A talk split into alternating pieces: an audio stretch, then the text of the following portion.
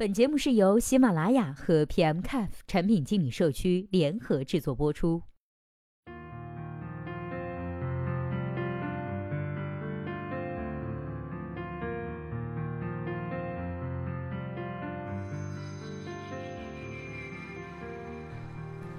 Hello，大家好，欢迎收听本期的节目。今天呢，要和大家来分享的文章题目叫做《投资共享单车产品到底是在投资什么呢》。今天这篇文章的作者呢是来自小米科技投资部米 UI 生态以及游戏负责人孙志超。那接下来时间，我们一起来听一下他是怎么说的吧。投资共享单车产品到底是在投资什么呢？有人说是投流量，有人说是投出行，有人说是投人群，但各自也都有人不认同。但我个人的投资逻辑比较简单，虽然创始人缺乏经验，但是我呢比较喜欢。一，ofo 单车为什么会爆火呢？关于 ofo 融资的话题，我看到了各种不同角度的分析。说句大实话，有的上帝视角实在是令人瞠目。对投行业了解的人呢，可能会以为金融工作中最难的部分啊，就是财务模型；对风投业了解的人，则可能以为投资工作中最难的部分就是行业的推演。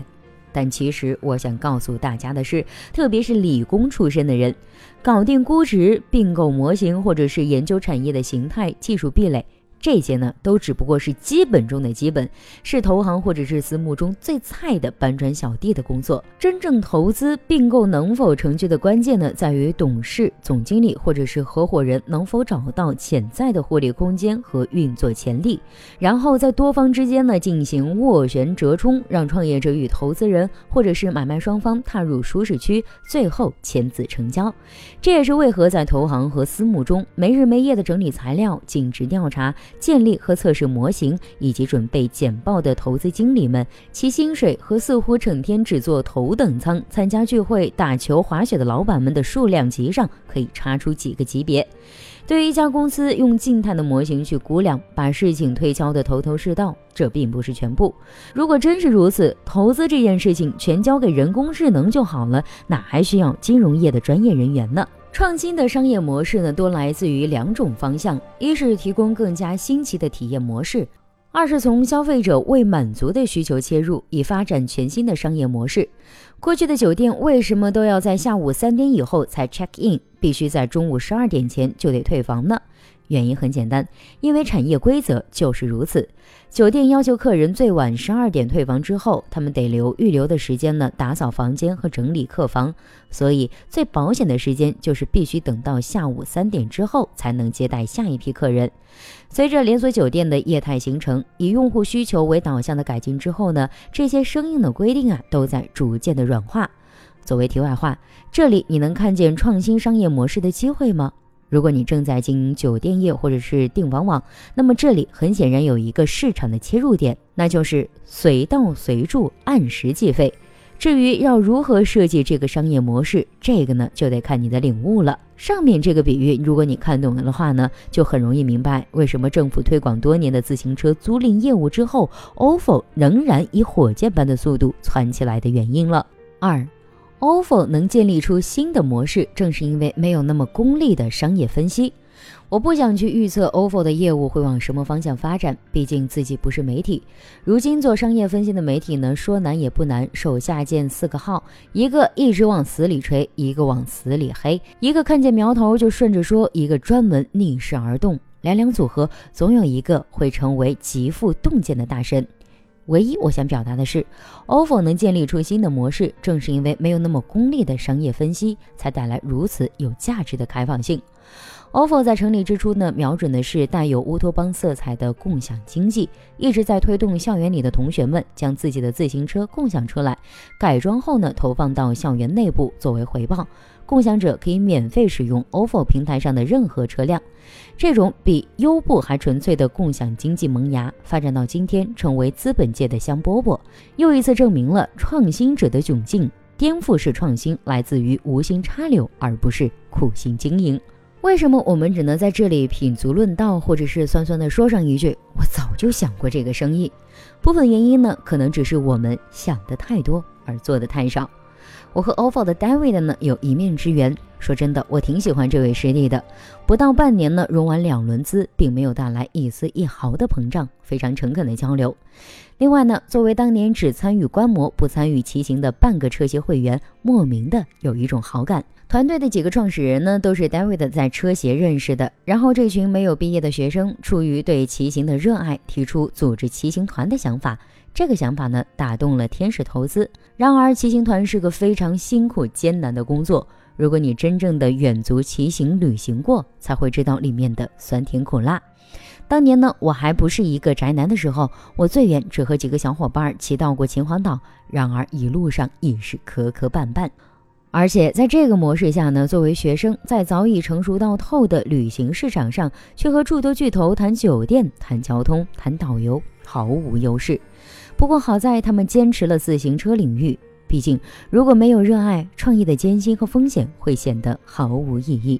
但是优步模式和自行车的结合，竟迎来如此大的风口，着实是让我羡慕的。大学生这个群体呢，非常乐于接受新鲜的事物，有着开放的心态和良好的素质。而统一样式后进行管理呢，在范围并不大的校园里看见 ofo 车的概率必然是百分之一百。这是什么呢？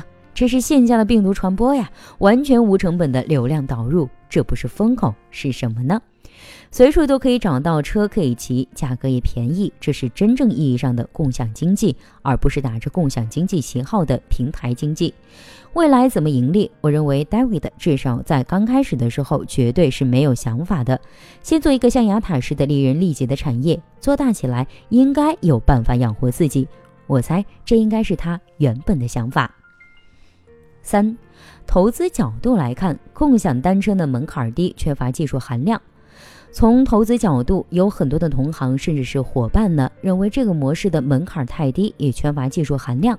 从投资人的角度来看，我觉得不是客观。但科技始终来源于人性，人们需求永远是科技进步的动力。伟大的变革固然令人心仪，我们却时常忘记身边也许有很多问题等待我们解决。我喜欢 offer 的原因在于其起点之明确，执行之果断。观察到校内用车有很多需要解决的问题，抓到自己可以解决的点，又有一群充满活力、果断推进的同学伙伴们一共努力，这是 offer 创业的第一步。即便从投资角度来说有诸多方面的考量，但仅仅从创业团队的角度来说，有共同的爱好又能协作，已是非常难得。有经验的投资机构合伙人呢，之所以不用丢出大套理论框架就能得出相对靠谱的判断，正是在于经历了足够多次的亲身体会，有了一点以史为镜的味道，把诸多创业者的经历拿来当做案例参考。虽然不一定是完全的客观，但是里头的人性却是真的。从这样的角度来看，要是想了解和判断一个行业，最重要的仍然是和创业者走得近。真正感同身受，才能让分析和讨论也变得具体。四，滴滴的投资呢是件好事儿。亚里士多德说，艺术的目的不是要呈现事物的外表，而是其内在的意义。投资逻辑也是一样。对于奥否来说，滴滴的投资呢是件好事儿，尤其是对于年轻的创业团队而言，有那么一种大 boss，他不在意你的成绩，不关心你的转换率。不听你的技术细节，唯一关心的是跟昨天相比，你学到了什么，有没有变得更成熟？对人性、对市场、对经营、对产业、对上下游，有没有变得更理解？想事情是不是更有深度？吸取信息是不是更有广度？不管你今天进步了多少，他永远在逼你明天还要更进一步。这个大 boss 呢，往往是一个领路者身份的投资人。对于年轻的 offer 来说，滴滴便是这样一种角色，未来 ofo 必然还要做更多的尝试，也许会有疑惑，虽然也会有不安，但梦想的动力一定会促使他们不断的思考。他们一开始的简单想法，有可能在不久的将来成为一个让人津津乐道的故事，而我又何其有幸，可以在此之前就可以成为一个最前排的旁观者，为他们加油打气。好了，以上就是本期节目的全部内容。希望本期节目能够对您有所帮助。如果对待这个问题啊，您还有自己独特的见解，或者是想发表的意见，欢迎登录 PMCAF 产品经理社区，我们期待您的精彩回答。那我们下期再见啦，拜拜。